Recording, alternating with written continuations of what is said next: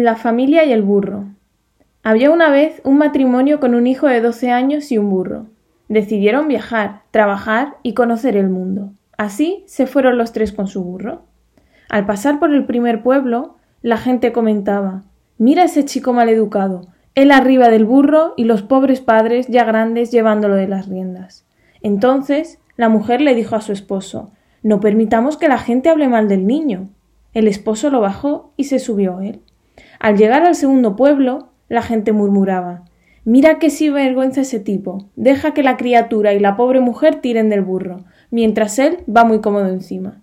Entonces tomaron la decisión de subirla a ella al burro, mientras padre e hijo tiraban de las riendas.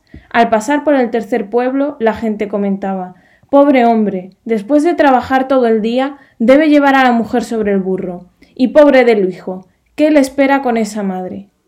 Se pusieron de acuerdo y decidieron subir los tres al burro para continuar su peregrinaje.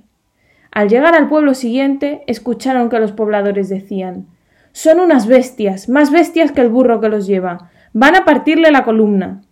Por último, decidieron bajarse los tres y caminar junto al burro. Pero al pasar por el pueblo siguiente, no podían creer lo que las voces decían sonrientes. Mira esos tres idiotas. Caminan cuando tienen un burro que podría llevarlos.